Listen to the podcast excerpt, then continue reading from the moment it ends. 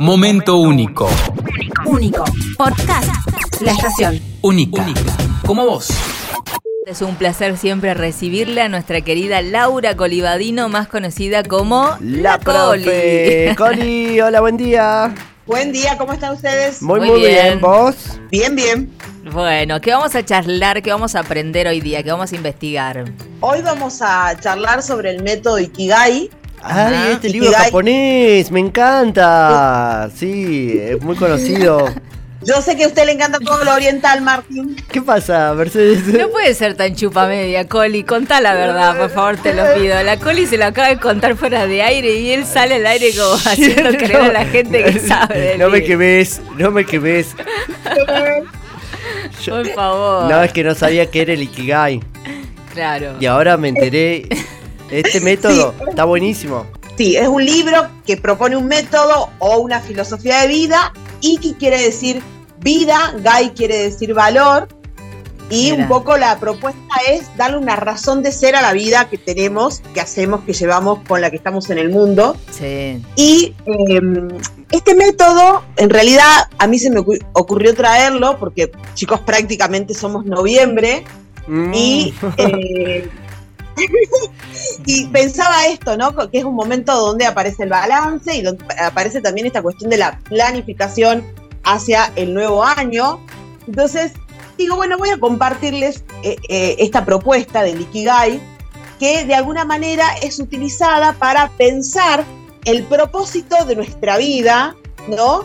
En función de qué, qué queremos hacer con nuestra vida, a qué nos queremos dedicar, un poco eh, eh, enmarcado en esto que llamaríamos como la vocación, eh, a lo que nos queremos dedicar eh, profesionalmente y demás. Un concepto un poquito más amplio que vocación es el conce- concepto de propósito. ¿Cuál es mi propósito Mm. en la vida? Y para Y esto el no hay edad, supongo, Coli, porque uno cree que por ahí estos pensamientos generalmente se dan después en la adolescencia, después de los 15 años, cuando uno está viendo qué hará de su vida. Claro, a los 17, cuando sale del colegio, 18. Sí, supongo que también depende de cada persona. De hecho, me ha pasado de gente que ha dado cambios drásticos en su vida después de estudiar una carrera o a punto de terminar una carrera, ya con 25, 26 años. Eh, no hay momento, supongo, ¿no?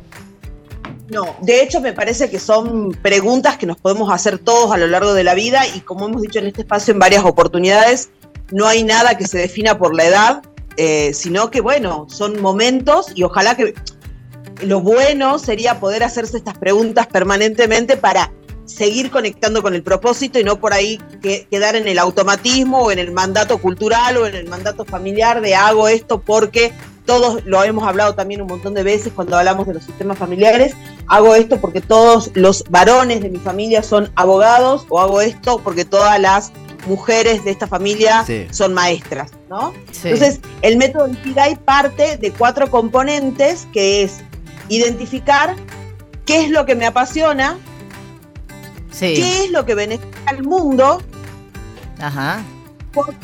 qué es, lo, qué es lo que yo haga por lo que me pueden pagar y soy hábil o bueno. Perfecto. Cuatro preguntas ahí- que te puedes hacer entonces. Totalmente. Partimos de eso.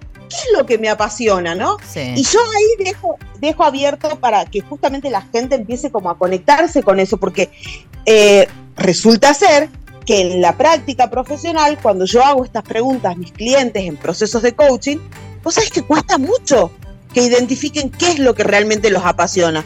De hecho, me ha tocado en un proceso muy particular de coaching de una persona decirme que literalmente la pregunta acerca de qué es lo que te apasiona o en, lo- en qué sos bueno directamente me genera incomodidad, me dijo esta clienta.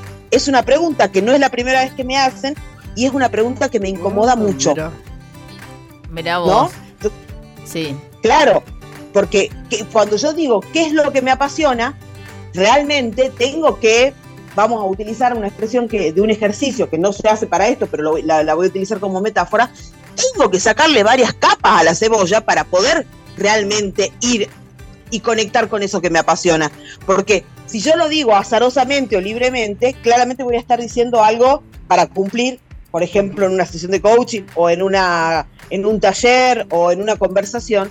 Y acá la idea, y por eso hablamos del método Ikigai, que es buscarle la razón de ser, el propósito a tu vida, la idea es ir a lo profundo. ¿Qué es realmente lo que me moviliza?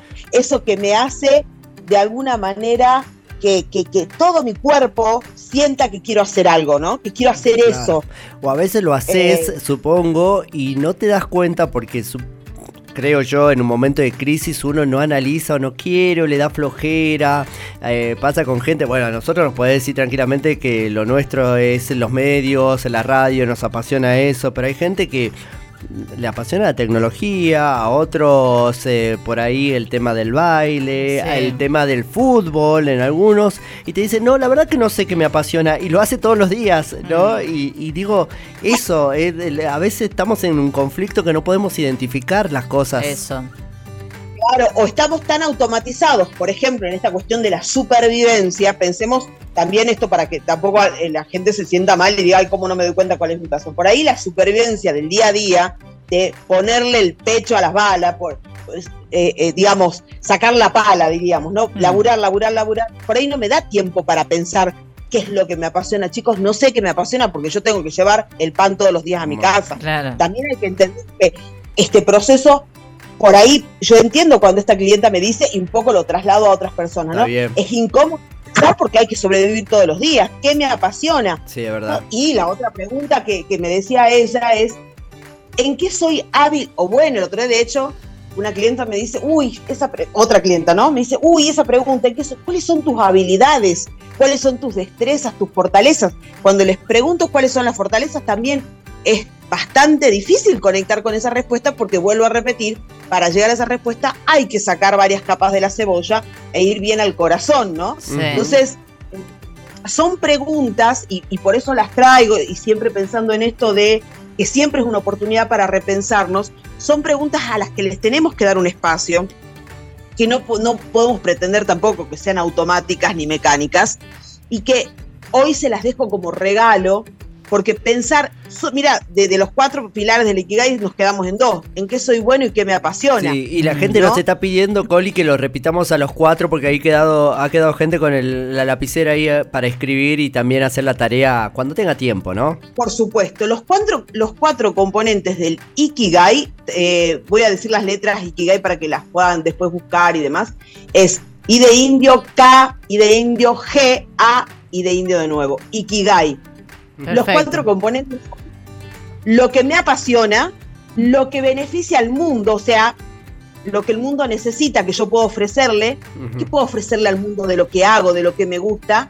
Por lo que me pueden pagar. Fíjate que ahí aparece esta cuestión que hablábamos recién de la supervivencia.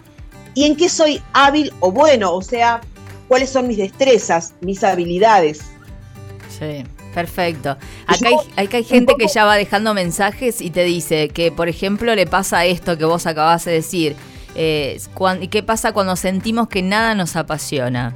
Bueno, yo vuelvo a esta idea. Hay que seguir sacando capas de la, de la cebolla porque estoy convencida de que se puede descubrir eso que nos apasiona.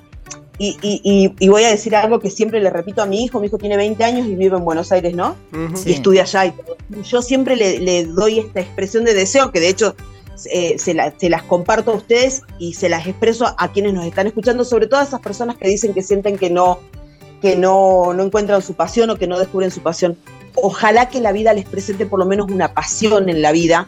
Yo suelo decir que soy una afortunada porque he descubierto por lo menos un par Mm. porque de verdad que conectar con la pasión, aunque incomode, aunque haya que sacar muchas capas de la cebolla, realmente es darle ese sentido a la vida y conectar con el propósito. Fíjate que propósito me parece que es una palabra incluso más ambiciosa que vocación.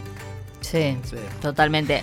Acá también dicen, chico, tengo 46 años, me separé a los 40 y arranqué de nuevo. No hay edad para empezar de nuevo. Sí.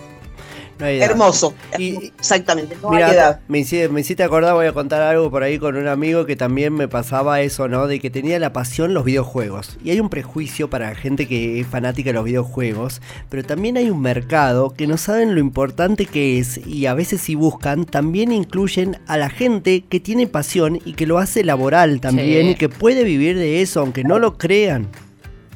Sí, sí, y de hecho, eh, derivado del tema de los videojuegos, por ejemplo, hoy se habla de todo lo que es ciberseguridad, programación y todo eso, que bueno, que son las profesiones del momento y del futuro, ¿no? Sí, totalmente. Eh, tengo 25 que- años y nunca me pude decir... Por acá dicen, perdón, tengo 25 años y nunca me pude decidir qué estudiar porque siento que no tengo vocación ni una pasión hacia algo. Me angustia, me angustia mucho pensar que se me pasa el tiempo y no me Mm. decido. Obvio que trabajo, pero solo para sobrevivir. Ahí está lo que decía, bueno, lo que decía Coli. Tal cual el ejemplo. Sí. Y, y, y, a esa, a ese o ese oyente, no sé quién es, si es una mujer o un varón, Mm. transmitirle esto, estoy seguro, aunque la cebolla tenga muchas capas, hay que seguir sacando capas, y aunque la cebolla se hace llorar, lloremos pues, como diría, si querés llorar, llorar. La Es una contemporánea. frase que yo inventé, yo me acuerdo que la dije y me acuerdo que, que como que quedó dando vueltas en el aire, no sé si lo utilizaron. Si querés llorar, Eh, llora. llora. Y pro- proponete esto, saca eh, 25 años, chicos, yo pienso en una persona de 25 años, pienso en una persona que tiene mil cosas para hacer Sí.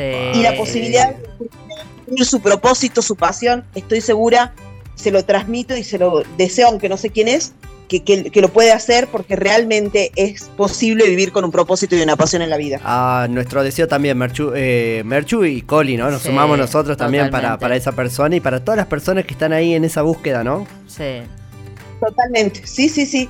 Vuelvo a repetir, es un proceso que incomoda, tal como dijo mi clienta, este, cuando empezamos el proceso este de trabajar esto.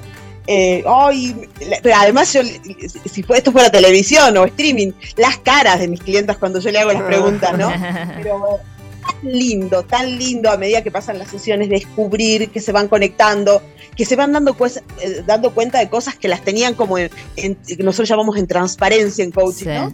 y, y le empiezan a poner color y le, le- lo empiezan a acomodar, ¿no? Y es como, como esto de decir, bueno, acomodo mi placar y saco esa ropa que no uso un montón. Bueno, en esto pasa algo así. Bueno, ah, che, tengo. Yo cuando era chico me gustaba hacer esto, esto que dice Martín, tengo amigos que son muy buenos jugando a los videojuegos y por ahí hay un, pre- un prejuicio. Y era muy bueno, ¿no? Jugando, creando, eh, compartiendo en red. Y ahí estaba la pasión y por ahí desde el prejuicio, desde la mirada peyorativa de alguno o de alguna, eh, lo dejó este, en un cajón guardado, este, juntando tierra a la, a la pasión, al propósito. Momento único. Único. Podcast. La estación. Única. Como vos.